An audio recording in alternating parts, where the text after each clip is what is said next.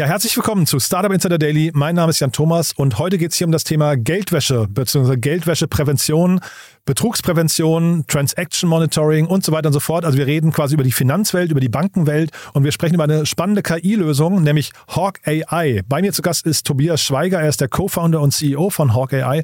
Und das Unternehmen hat gerade eine Finanzierungsrunde abgeschlossen in Höhe von 17 Millionen Dollar. Und ja, darüber haben wir gesprochen. Wir haben aber auch über den gesamten Markt gesprochen, warum es so eine Lösung braucht, vielleicht noch mehr braucht als früher und auch wie das Ganze global funktioniert. Deswegen freut euch auf ein spannendes Gespräch mit Tobias Schweiger, dem Co-Gründer und CEO von Hawk AI. Startup Insider Daily. Interview. Sehr schön, ja, ich freue mich. Tobias Schweiger ist hier, Co-Founder und CEO von Hawk AI. Hallo Tobias. Hi Jan, freut mich. Ja, super, dass wir sprechen, muss ich sagen. Glückwunsch zur Runde. Das ist ja erstmal in den heutigen Zeiten nicht ganz selbstverständlich, ne?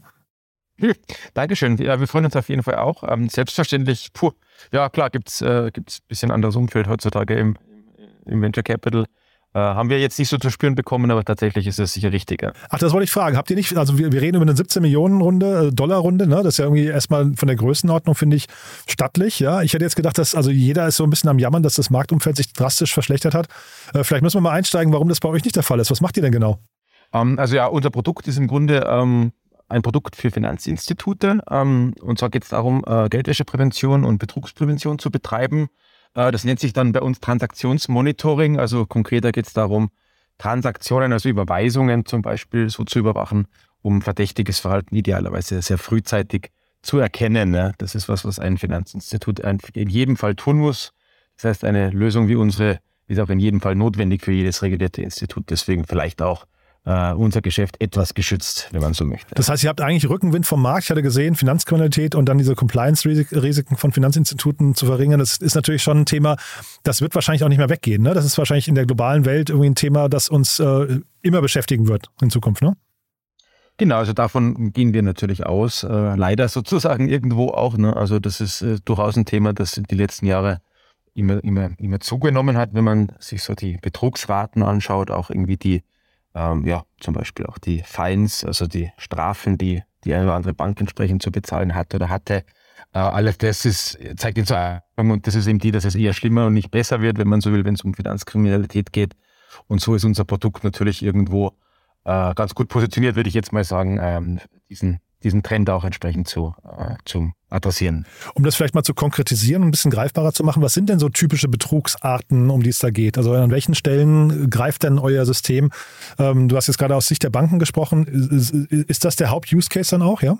Genau, es ist auf jeden Fall der Haupt-Use-Case, dass die Bank oder der Zahlungsdienstleister, also kann ja, kann ja sozusagen auch anders reguliert oder lizenziert sein, aber im Großen und Ganzen Finanzinstitut, ähm, gibt es die Notwendigkeit, entsprechend äh, Überwachung stattfinden zu lassen ähm, der Transaktionen. Also kann man sich recht einfach, einfach eingehende und ausgehende Banküberweisungen beispielsweise vorstellen, aber auch genauso Kreditkarten oder, oder Debitkartenbezahlverfahren sozusagen. Ja. Und so ein greifbares Beispiel ist natürlich an der einen Stelle, wenn es darum geht, dass man diese Transaktionen auch dahingehend überprüft, ob Gelder sozusagen verschickt werden, wenn man so will, an, an Adressaten, die eben nicht mehr Teil dieses Zahlungskreislaufs sein soll. Da kann man sich jetzt sanktionierte Entities vorstellen oder sanktionierte Personen. Hat zum Beispiel auch einen ganz, ganz relevanten Anwendungsfall in dem Thema Russland gerade. Ne? Also das ist zum Beispiel eine äh, sehr, sehr konkrete Thematik, die wir immer wieder sehen. Ähm, und da geht es einfach darum festzustellen, dass eben ein sanktioniertes ja, Geschäftsmodell, eine sanktionierte Person irgendwo in der Transaktion vorkommt und deswegen eben diese Transaktion nicht ausgeführt werden soll. Ja. Das ist zum Beispiel das eine Thema. Mhm. Ist es gibt auch nochmal ja, so, ja. andere Beispiele, kann ich gerne dann später nochmal zukommen, wenn du, wenn du magst. Nee, mach das gerne nochmal. Also führe ich nochmal weiter aus. Ich wollte dich nicht unterbrechen. Das ist ja wirklich sehr spannend. Ja, ich, klar, es gibt dann auch natürlich, das ist ein leicht anderer Fall dann. Es gibt auch so, äh, das war jetzt sanktionierte ähm, Themen. Es gibt aber auch das ganz grundsätzliche Geldwäsche beziehungsweise Geldwäsche-Präventionsthema. Ähm, da geht es eher darum, dass jemand schon ja, ich sage jetzt mal, zu Geld gekommen ist auf betrügerische Art und Weise. Das kann jetzt einfach alles sein, ja, das gehen wir jetzt gar nicht groß drauf ein. Und dann geht es ja darum, sozusagen die, die Herkunft dieser Gelder möglichst zu verschleiern. Und genau das ist ja eben der Geldwäschevorgang. Und da passiert es zum Beispiel in dem sogenannten Money Mule, also Geldesel, ähm, dass dann über sehr, sehr viele unterschiedliche Konten der Bösewicht sozusagen versucht, äh, diese Gelder auch in Kleinstbeträgen weiter zu überweisen und da kommen wir dann eben auch mit unseren Regeln und auch mit unserer Machine Learning Kompetenz ins Spiel, wo wir einfach feststellen können, dass über solche Netzwerke das dann ja äh, eben dieser Überweisungsversuch stattgefunden hat. Und so können wir dann auch das entsprechend aufdecken, anzeigen äh, und damit der Bank zur Verfügung stellen für weitere Untersuchungen. Ist denn Geldwäsche ähm, generell ähm, sag mal, leichter geworden oder schwieriger? Ich hätte jetzt gedacht, dadurch, dass Geld immer digitaler oder Zahlungen immer digitaler werden und, und die Geldströme deutlich besser überwacht werden können, dass eigentlich das Thema Geldwäsche immer, äh, immer mehr auf dem rückläufigen Ast ist, oder? Ja, ich glaube, ähm, das ist das sind, glaube ich, nur teilweise richtig, Jan. Ähm, ich würde sagen, also klar, ist, ist es einfacher zuzuschauen oder einfacher zu überwachen, weil es digitaler ist und weil natürlich die Systeme äh, immer moderner werden, ähm, auch um diese Überwachung zu bewerkstelligen, so wie unseres. Ähm, gibt aber natürlich auch so einen gegenteiligen Effekt, wenn man das mal vielleicht so bezeichnen möchte, wenn man sich so die Kryptowelt anschaut, ja, ähm, geht es ja sehr, sehr oft auch darum, dass eben diese Krypto ähm, ja, ähm, immer mehr Ziel werden von Geldwäsche äh, vorgehen, ja, weil es natürlich darum geht, an der Stelle ja, im Zweifel auch anonym Gelder entsprechend weiter überweisen zu können. Ja, und genau das ist eigentlich sehr schädlich, wenn man versucht, äh, gerade äh, genauer hinzuschauen. Ja. Äh, und so ist natürlich die ganze Kryptodynamik ein Stück weit ein Gegeneffekt zu dem, was du beschreibst, also dass es da wieder eher anonymer wird und damit schwieriger nachzuverfolgen tatsächlich. Ja. Total, also damit hast du jetzt auch quasi meine nächste Frage schon vorweggenommen, weil ich hätte jetzt eigentlich genau gedacht, dass die Kryptowelt eigentlich eine Welt ist, mit der ihr euch fast nicht beschäftigen könnt, ne? weil die ja so anonym und dezentral funktioniert. Ja, da gibt es äh, auch andere Unternehmen, aber auch wir haben einige ja, Berührungspunkte auf jeden Fall mit, mit dieser Kryptowelt und es wird auch mehr ähm, die ganze Zeit, weil ja eben aus dem, aus dem Effekt heraus, den ich gerade schon beschrieben habe, ähm, man kann heutzutage fast nicht mehr sinnvoll Geldwäscheprävention betreiben, wenn man nicht auch irgendwo in der Lage ist, gewisse Dynamiken auf der Kryptoseite mit einzubeziehen in diese Analysen, die wir da fahren. Ja. Ähm, und so äh, gibt es bei uns im Produkt durchaus Anschluss, äh, Anschlusspunkte, nenne ich die jetzt mal, an, an, an, noch spezialisiertere Unternehmen, die sich dann damit befassen. Wirklich on-chain heißt das dann, also wirklich in der, in der Chain der, der, der Kryptowährung, ja, äh, Verfolgungen durchzuführen und einfach zu schauen, auch über mehrere Schritte und lange Zeiträume hinweg nach hinten gedacht, ne, äh, wo denn das Geld ursprünglich herkommen könnte ja, und, und damit entsprechend ja, einen Beitrag zu leisten, auch auf der, auf der Kryptoseite da ähm, besser investigativ ja, unterwegs sein zu können. Also es geht schon und wir, wir haben da durchaus einiges auch ähm, im Produkt beziehungsweise ja, mit Partnern im Produkt entsprechend eingebaut. Ich hatte, jetzt hatte ich gelesen mit eurer Finanzierungsrunde in dem Kontext, dass ihr auch global weiter expandieren möchtet. Ich habe mich in dem Kontext gefragt, wie funktioniert das eigentlich bei euch? Weil eigentlich ist es ja ein Tool, das baut man einmal und dann müsste das eigentlich digital funktionieren, fast für alle Länder. Oder ist da, müsst ihr Land für Land euch erschließen, weil da die Regulatorien anders sind, die Zugänge und auch möglicherweise die Kunden? Zunächst mal würde ich sagen, du hast recht. Also man baut das einmal ja, und, und das ist auch das Schöne für unser Produkt, das ist damit eigentlich sehr schnell global skalierbar, weil die, die Logiken, die Modelle, die Regeln, einfach die Software an sich, wenn man es mal zusammenfasst, ja, sehr, sehr übertragbar ist von Land zu Land und Region zu Region, ja, weil diese, ja, diese Vorgehen schon recht vergleichbar sind von Land zu Land. Ja. Auch die Regulatorik äh, im Sinne von Geldwäschepräventions- oder Sanktionsregimen, sage ich jetzt mal, ist sehr, sehr vergleichbar. Das heißt, wir können schon gut adressieren, äh, was halt notwendig ist in eigentlich jeder Region der Welt. Ähm, das Einzige, was uns so ein Stück weit ähm, vielleicht noch bremst, wenn man so will, ist, dass ähm, andere Stellen in der Regulatorik ähm, einfach danach, danach fragen, dass die Daten einer Bank ähm, in vielen Fällen das Land nicht verlassen dürfen oder die Europäische Union beispielsweise nicht verlassen dürfen. Das bedeutet also, wenn ich jetzt in die USA gehe äh, mit, meinem, mit meinem Vermarktungsansatz, dann, dann muss ich auch sicherstellen, dass US-Banken zum Beispiel aus einer Softwareinstallation bedient werden, die in den USA und nur dort sozusagen sitzt. Ja, also man hat dann so ein Software-Deployment-Thema eigentlich jedes Mal, wenn man eine neue Region eröffnet. Ähm, aber grundsätzlich auf funktionaler Ebene, genauso wie von dir beschrieben, ist es sehr, sehr übertragbar. Und das ist dann, äh, wenn man so global drauf guckt, Europa hast du gerade genannt, USA, dann nochmal China oder sagt man dann Asien und äh, ich weiß nicht, Südamerika zum Beispiel ist dann wieder ein, ein Gesamt, also wie, wie eng sind diese Wirtschaftsräume? Deswegen frage ich, ähm, also ist es für euch sehr kleinteilig von Land zu Land zu gehen oder sind es so drei, vier, fünf Regionen hinterher nur? Ja, ich glaube, es sind, ich glaube, es sind schon mehr als fünf, würde ich sagen. Ähm, wenn man sich mal so kurz anschaut, also wenn man in der Europäischen Union unterwegs ist, dann reicht es sozusagen einmal, und das ist bei uns äh, Frankfurt, ja, äh, einmal sozusagen dort installiert zu sein. Und man hört es bei mir ein bisschen auch, also kann ich auch Österreich bedienen, kann ich auch, okay. kann ich auch Frank äh, Frankreich bedienen beispielsweise. Aha. Er kann noch jedenfalls auch Großbritannien bedienen, weil es die Regulatorik in dieser Übergangsphase nach dem Brexit auch so vorsieht. Ne? Wenn ich in die USA gehe, muss ich, neu, muss ich neu die Software dort einmal aufstellen. Das ist relativ einfach und schnell gemacht. Äh, kann auch Kanada mit bedienen, kann auch Mexiko beispielsweise mit bedienen. Ist also immer so ein bisschen davon abhängig, wie, sie, wie sich die Länder untereinander, wenn es um so Datenschutzregularien geht, irgendwie verstehen und wie sich diese Länder entsprechend untereinander anerkennen. Ja. Gibt wieder ähnliche Beispiele, weil du es auch äh, kurz äh, gefragt hast äh, über Asien. Ähm, wenn man in Singapur unterwegs ist, dann tut man sich relativ leicht auch Vietnam-Kunden, äh, auch Malaysia entsprechend zu bedienen, aus eben einer Singapur-Installation heraus nach Indonesien reicht es dann wieder zum Beispiel nicht. Also das ist immer so eine, ja, eigentlich am Ende ein bilaterales Thema zwischen den Ländern, wie das dann da genau aussieht. Das heißt, ich würde jetzt eher, um deine Frage ein Stück weit konkreter zu beantworten, ja, so, so mittelfristig werden wir wahrscheinlich eher bei zehn Regionen sein, nicht nur fünf, wenn man mal, wenn man mal dann irgendwie halbwegs global aufgestellt sein möchte. Mhm. Und jetzt, wie gesagt, eine tolle Series B, 17 Millionen Dollar. Ähm, was war denn auf dem Weg bis hierher? Also, was waren denn so die größten Herausforderungen? Weil jetzt klingt es ja so, als hättet ihr schon relativ Rückenwind und ihr habt, ihr wisst schon, was ihr tut und äh, habt auch, auch tolle Kunden und so weiter. Aber bis hierher, was würdest du sagen, woran hätte es zum Beispiel scheitern können? Hm, ja, ich glaube, das kann, da gibt es ja so ein Portfolio an Themen, die, die immer schief gehen können, denke ich jetzt mal. Ich glaube, was in unserem Geschäftsmodell natürlich ähm, relativ prägnant als potenzielle, potenzielle Hürde irgendwie im Raum steht, ist einfach die Frage, wie schnell bekomme ich äh, die Software ähm, oft genug verkauft, jetzt mal ganz offen, ja, an, an, an vielleicht etwas trägere Finanzinstitute ja auch, ja, das ist das Thema. Und dann nur eins weitergedacht noch an der Stelle, wie schnell kriege ich sie dann auch zu, also eingeführt bzw. installiert sozusagen. Ja, also auch die IT-Umgebungen unserer Kunden sind nicht in allen Fällen die aller agilsten oder schnellsten. Also so diese, diese Frage, wie schnell kann ich Traktion zeigen am Ende ja, als, als Startup, ist natürlich einfach eine, ähm, ja, eine sehr prägnante auf jeden Fall, die uns vielleicht auch hätte zu Fall bringen können, wenn man jetzt mal irgendwie so, so hypothetisch drüber spricht irgendwo. Ja. Ich glaube, das ist so das, das Einzige, was mir jetzt als allererstes einfällt. Gegeben die Tatsache, dass wir ja schon einmal in einem Startup unterwegs waren und, und, und, und viele Sachen schon einmal gesehen haben, ähm, würde ich schon behaupten, dass an uns an anderer Stelle ganz gut gelungen ist, ähm, die Fehler, die vielleicht typischerweise auch gemacht werden in dem einen oder anderen Startup, ganz gut zu vermeiden. Einfach, ja, wenn man es das zweite Mal macht, geht leichter. Aha. das glaube ich sofort. Äh, ich habe bei euren Kunden habe ich, ähm, sag mal, ein paar Startup oder Startup-ähnliche Unternehmen wie Moss und RatePay gesehen.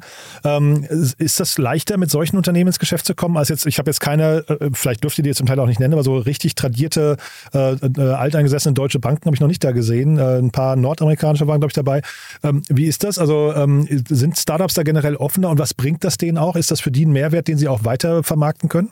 Vielleicht die letzte Frage zuerst. Also wir sind ja im Compliance-Umfeld unterwegs, also dass jetzt jemand sozusagen eine Compliance-Lösung äh, wie unsere nutzt und die dann weitervermarktet, passiert eher selten, ja, weil wenn das in seinem eigenen Markt auftritt, jetzt bei Moss einfach mal, ja, die, die, da, da gibt es andere Vorteile, die das Unternehmen in den Vordergrund stellen möchte und nicht die Tatsache, dass es compliant ist, das ist im Grunde eigentlich einfach grundsätzlich auch anzunehmen. Ne? Wenn ich Finanzgeschäft mache, mache ich das. Äh, also das ist quasi eine Standvoraus äh, Standardvoraussetzung schon mal. Ja. Genau, also deswegen, also das ist eher so ein, so ein Must-Have und ist dann einfach Standardvoraussetzung, genau wie du sagst. Also kein Prüfsiegel Hawkeye äh, approved oder sowas. Nee, das, das, nee, nee, genau, das, das, das, das, das eigentlich nicht. Also ich glaube, das, das muss man einfach annehmen dürfen.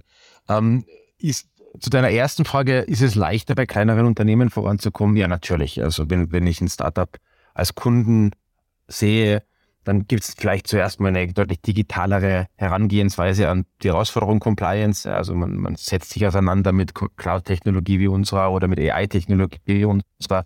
Aber deswegen schon viel, viel offener äh, unserer Technologie gegenüber, die entsprechend einzusetzen. Ja, ähm, klar ist es auch so, wenn ich ein kleines Unternehmen bin, dann, dann, dann tue ich mir auch leichter, mit einem anderen kleinen Unternehmen zusammenzuarbeiten und meine Herausforderungen für diesen Hersteller, der wir ja sind, ja, sind einfach ein bisschen niedriger, ja. Wenn ich jetzt eine riesen, eine Bank bin, sind einfach meine, ja, meine Hürden, die ich einbaue, um einen potenziellen Hersteller irgendwie überhaupt reinzulassen, irgendwo in die Bank, ja, einfach viel, viel größer.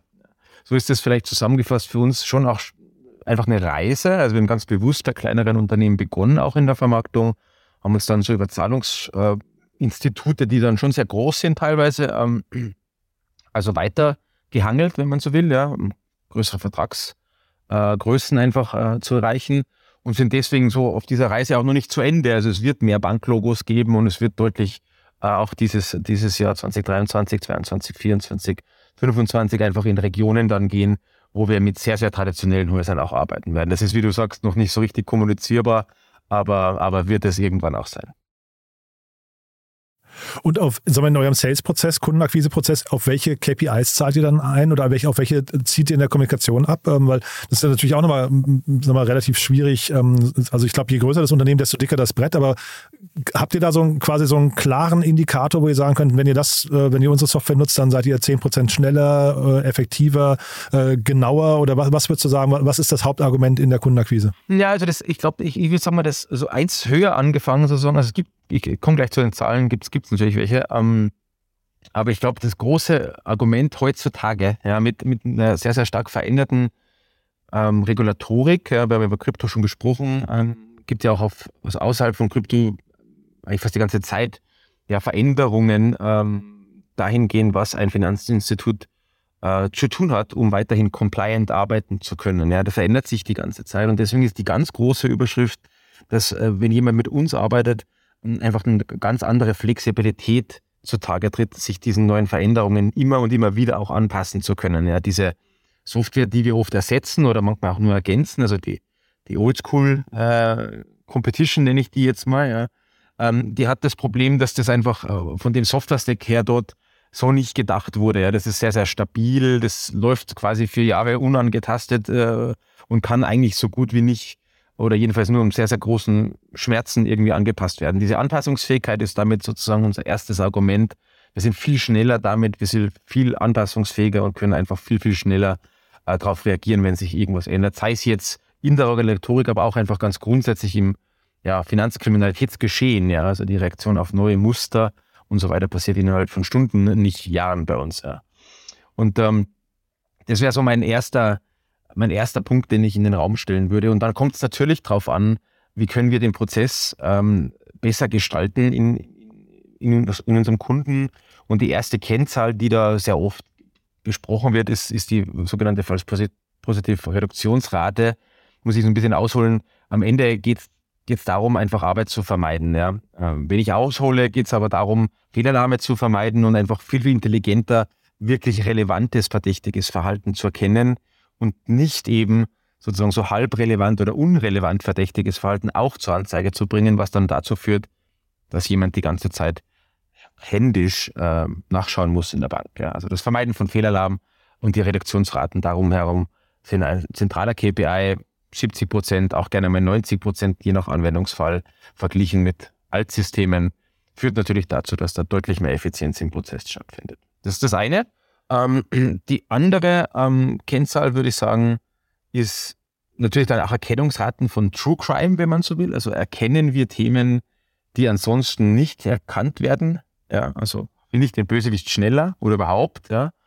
Ähm, und auch das ist natürlich eine, das gibt es jetzt keine pauschalen Raten, die hier, die hier durch die Luft wirbeln würde. Aber es geht einfach darum, kommt also wirklich was rum bei in diesem Kriminalitätsbekämpfungsprozess. Finde ich den Bösewicht und kann ich der Bank helfen, sich einfach besser zu schützen gegen diese Vorgehen. Das sind so die zwei KPIs, wenn man so will. False Positive Reduktion und True Crime Erkennung.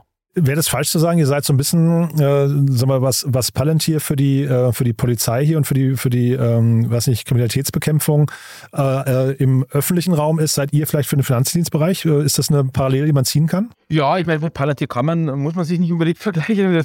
Es äh, gibt sehr interessante Nachrichten immer wieder dazu. Ich denke aber, der Vergleich. Ja, ja, klar, das ist ein kontrovers diskutiertes äh, Unternehmen, ne? So meine ich das gar nicht, sondern eher von der, von dem, von der Ausrichtung her, ne?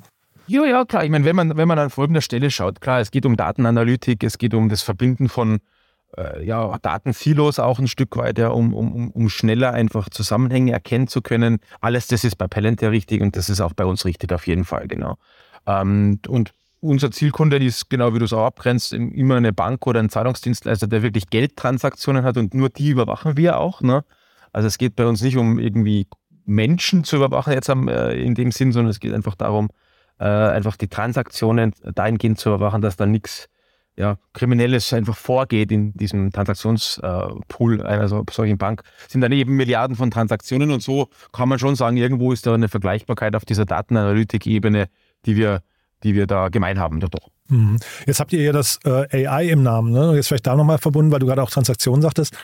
Äh, zu eurem Pricing. Durch AI kommt ja jetzt so was ganz Spannendes Neues, nämlich das volumenbasierte Pricing kommt jetzt mehr in den Mittelpunkt. Ist das bei euch auch so, dass ihr quasi nicht eine SaaS-Fee-Pauschale habt, sondern ihr sagt, äh, pro Transaktion rechnen wir ab und je nach Transaktionshöhe wird es halt eben teurer oder billiger? Äh, ja, unser Preismodell ist eigentlich typischerweise an Größenordnungen von Transaktionsvolumen sozusagen gebunden. Ja, also so, keine Ahnung, also, einen großen Kunden, dann kann man eine Milliarde Transaktionen oder sowas zum Beispiel pro Jahr ähm, dann ist das halt ein Preis, wenn jemand nur 100 Millionen hat, dann ist es ein anderer so in der Richtung. Ja, ist aber dann auch nicht so, dass wir jede einzelne Transaktion bepreisen irgendwie, sondern es sind so Buckets heißen die bei uns, ja, also wie so ein, wie so ein, so ein, so ein, so ein, so ein so ein Tiered Pricing sagt man auch auf Englisch, fällt mir jetzt das deutsche Wort gerade nicht ein. Ähm, das, ist, das ist eigentlich das, wie wir, wie wir denken, dass es am besten äh, zwei Dinge reflektiert. Das eine, ähm, wir haben ja Kosten, ja, umso mehr Transaktionen entsprechend durchlaufen bei uns durch die Plattform, umso mehr Kosten habe ich. Unser unser Cloud-Dienstleister ist in den meisten Fällen äh, AWS. Äh, das heißt, ich bezahle AWS mehr, wenn ich mehr Transaktionen entsprechend äh, überwache. Das ist der eine Teil, warum so ein Transaktionsthema irgendwie gut passt für die Kostenseite. Äh, und natürlich auf, auf, auf, auf, vielleicht wenn man so Value-Based Pricing nochmal kurz nachdenkt, ist es natürlich auch so, dass umso mehr Transaktionen bei der Bank durchlaufen, umso höher ist irgendwo auch das Risiko, dass da was schief geht dabei. Ja. Und deswegen ist eben größere Transaktionsfelder auch damit verbunden, dass wir mehr verlangen als bei kleineren. Ja, so in der Richtung denken wir darüber nach. Also es ist aber kein Pro-Transaktionspricing, das machen wir nicht. Das würde eher im Zahlungsverkehr Sinn machen. Verstehe. Und äh, nur mal, um, also für eine Größenordnung, ich habe wirklich gar keine Vorstellung, in welcher Größenordnung geht es bei euch los? Oder äh, also nicht jetzt die Transaktion, sondern so vom Pricing her, weil ich habe jetzt keine Preise gefunden bei euch. Ist ja wahrscheinlich bewusst so, ne? Aber kannst du da einen ungefähr Indikator geben oder ist das wirklich äh, von Fall zu Fall unterschiedlich? Ja, das ist auf jeden Fall von Fall zu Fall unterschiedlich. Jetzt nicht, weil wir jedes Mal neu bepreisen. Es gibt natürlich einen Preiskatalog, der sozusagen abhängig eben von diesen Transaktionsbuckets äh, Preise vorschlägt, hat aber auch natürlich sehr stark damit zu tun, welche Funktionalität auch genutzt wird im Produkt. Wir haben ja mehrere Produktmodule, wir haben über Sanktionen, wir haben über Geldwäsche gesprochen, wir haben noch nicht so viel gesprochen über Betrugsprävention und so weiter. Also es kommt ein bisschen darauf an, äh, wie viel Funktionalität auch konsumiert wird irgendwo. Jetzt haben wir schon zwei Dimensionen, deswegen wird es ein bisschen schwierig, da jetzt pauschal zu antworten, ja. Ähm, aber das sind so die, das sind so die, die, die Größenordnungen. Und ja, ich meine, das kommt wirklich auf die Größe des, äh, des, des Instituts und damit der, der Transaktionszahl an. Also es gibt sicher Kunden, die, die, äh, die, die da siebenstellige Beträge zahlen, ja. Und, und dann gibt es Kunden, die halt weniger bezahlen. Ja. Und sag mal ganz kurz einen Satz nochmal zu dem Thema KI. Also wie, wie wichtig ist KI? Also es klingt ja so, als wäre alles KI bei euch. Ist das so, ja? Und das ist eigentlich, äh, ist eigentlich ähm, eine sehr, sehr interessante Frage, die du stellst. Das ist eine, ist eine Balance, die wir extrem, äh, extrem stark verfolgen. Ähm, und die geht so. Wenn man in dem Compliance-Umfeld unterwegs ist, ähm, hat die Bank, deren Dienstleister wir ja sind, ja, die Herausforderung, dass was, was gemacht wird, muss auch sehr, sehr gut erklärt werden. Ja, muss also im Audit sozusagen auch äh, nachvollziehbar gemacht werden. Ja. Und das zeigt zunächst mal, eigentlich auf eine Welt, die eher aus herkömmlichen Softwareregeln besteht. Ja. Überweisungsbetrag größer X, ja, Anzahl Überweisungen innerhalb von einer Woche kleiner Y, irgendwie sowas. Ja. Ganz, also ein, so und viel komplizierter. Ja. Ähm, das ist die, die alte Welt, wenn man die mal so bezeichnen möchte, und die ist aber sehr gut, weil sie verstanden ist, auch regulatorisch entsprechend verstanden ist und weil sie auch sehr, sehr gut gewisse, nicht alle, aber gewisse Themen adressiert in diesem in diesem Umfeld, in dem wir uns bewegen. Ja, deswegen haben wir immer begonnen mit den Regeln, ja. Ähm, und jetzt wirst du sagen, ah, hat er gar keine AI in der, in der Box, der Tobias, ja. Äh, das Gegenteil ist der Fall. Es gibt dann eben diese, diesen zweiten Layer oder die zweite Ebene, die wir dann da oben drauf gesetzt haben, und zwar ganz explizit als zweiten Layer, um eben dann an gewissen Stellen Machine Learning, Deep Learning, je nach äh, Anwendungsfall zum Einsatz zu bringen, sodass diese Balance zwischen Regel und KI am Ende dazu führt, dass es weiterhin sehr erklärbar bleibt und damit verteidigbar bleibt. Ja, das brauche ich, wenn ich in der Compliance unterwegs bin, um eben diese Angst vor der Blackbox ähm, zu eliminieren, die ja, geschäftsschädlich wäre für uns. Ja, wenn, wenn, wenn es heißen würde, die haben eine total tolle AI-Engine, können aber nie sagen, warum irgendwie ein Alert entstanden ist. Ja, das bringt nichts. Ja, das heißt, also die Balance ist tatsächlich das, worauf wir uns seit Tag 1 an ähm, spezialisiert haben und wir sehen auch sehr, sehr gutes Feedback geben, genau zu diesem Balance-Thema. Man kann es auch AI Explainability nennen, äh, so ein Term, ja, der ganz gern benutzt wird, um eben diese Erklärbarkeit der Algorithmen in den Vordergrund zu stellen. Und da sind wir positioniert. Jetzt habe ich gesehen, die Finanzierungsrunde wurde angeführt von Sands Capital. Ähm, die kenne ich offen gestanden nicht. Die sind aber, glaube ich, relativ aktiv. Ne? Ich habe gesehen bei Crunchbase, dass die ziemlich viel gemacht haben. Wie kam es zu denen, zu dem Kontakt? Gut, ich glaube, das, das kam am Ende, ja, wenn man so anfängt, so eine Kapitalrunde zu gestalten, dann, dann gibt es ja ganz viele Vorstellungen von, von bestehenden Investoren oder vielleicht anderen interessierten Investoren und so. Äh, wenn ich mich recht erinnere, wurde, wurde äh, Sense Capital von einem unserer Bestandsinvestoren vorgestellt als, als möglicher Gesprächspartner.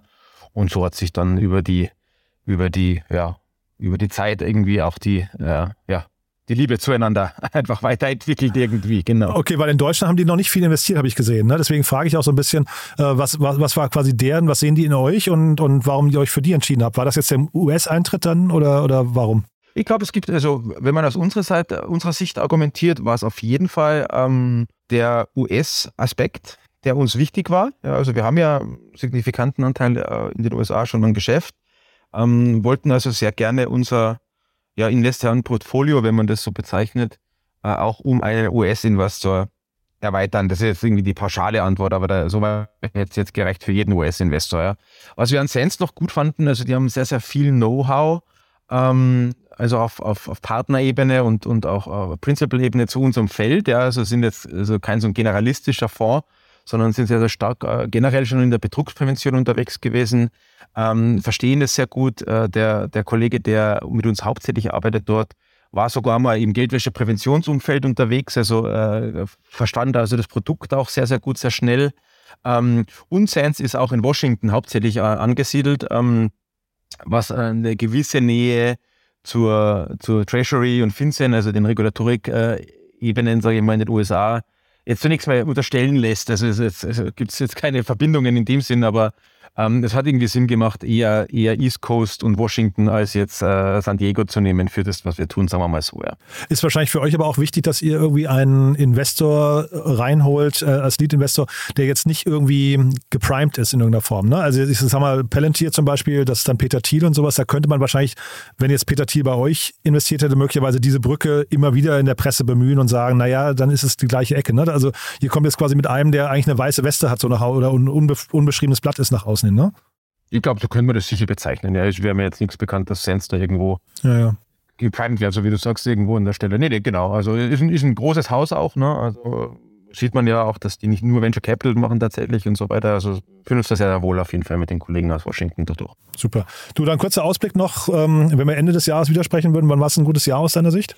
Ja, wir haben da gewisse Wachstumspläne, äh, die, äh, die, die im Grunde den Fortschreiben der, der, der so weiter Wachstumsraten irgendwo äh, in 2023 und, und mehr. Ver vergisst man ja immer, ne? So eine Runde ist ja auch ein Auftrag. Jetzt kommt wahrscheinlich ein bisschen Druck auf den Kessel, ne? Ja, ja, genau, genau, genau, genau. Also kommt Druck auf den Kessel. Wir haben natürlich äh, da schon, schon ganz gut natürlich auch für die Runde geplant, was wir machen werden mit dem Geld. Also soweit, soweit ist es jetzt eher Execution Time. Ja, ähm, Planungszeit ist, ist, ist sozusagen jetzt äh, zu Ende. Ähm, also es geht einfach darum, weiterhin äh, zu wachsen, auch in den Dimensionen, über die wir gesprochen haben, mehr Banklogos zu organisieren, ja, einfach diese Reputation noch weiter zu, zu verbessern. Äh, auch sehr gerne natürlich im Heimatmarkt Deutschland und Europa, dass wir da, dass wir da einfach wahrgenommen werden als jemand, der, der eine sehr, sehr ja, weit gegorene Solutions, Lösung einfach am Markt hat, die soweit einfach noch keinen enttäuscht hat. Und wenn das uns gelingt, dann werden wir auch einfach größere Logos zeigen können. Ich glaube, das wäre das die einfachste Beschreibung über die, für das 2023 sozusagen. Und das hat natürlich zu tun mit Umsatzwachstum. Auch auf der Mitarbeiterseite werden wir, werden wir wachsen entsprechend, also wie das halt, ähm, ja, wie das halt so ist, äh, wenn man, wenn man äh, jetzt nach der Series B noch mehr Gas gibt, ja. cool. Du, da drücke ich die Daumen, Tobias. Haben wir was Wichtiges vergessen für den Moment? Ähm, nee, ich glaube, wir haben ganz gut äh, über Produkt, über so die, die Ambition gesprochen. Ich denke, das passt, Jan. Alles super. Vielen Dank. Cool. Also drücke ich die Daumen, dann würde ich sagen, wir bleiben in Kontakt. Wenn es große Neuigkeiten gibt, sag gerne Bescheid, ja? So machen wir das. Alles klar. Vielen Dank. Klasse. Danke dir, ne? Bis dann. Ciao. Okay. Bis dann. Tschüss, danke. Startup Insider Daily, der tägliche Nachrichtenpodcast der deutschen Startup-Szene. Ja, das war also Tobias Schweiger, der Co-Gründer und CEO von Hawk AI. Ein sehr spannendes Unternehmen, finde ich, auf einem spannenden Weg, eine spannende Mission mit vielen besonderen Facetten. Also mir hat es auf jeden Fall großen Spaß gemacht. Ich hoffe euch auch. Wenn dem so sein sollte, wie immer die Bitte, empfehlt das gerne weiter. Vielleicht kennt ihr jemanden aus der Bankenwelt, aus der Finanzwelt, der sich mit Hawk AI mal auseinandersetzen sollte, der oder die vielleicht mal in diesen Podcast reinhören sollten, dann gerne weiterempfehlen. Wir freuen uns immer über neue Hörerinnen und Hörer, die uns noch nicht kennen. Dafür vielen Dank an euch und ansonsten euch erstmal einen wunderschönen Tag und ja, ich sag mal hoffentlich bis nachher. Alles Gute. Ciao, ciao.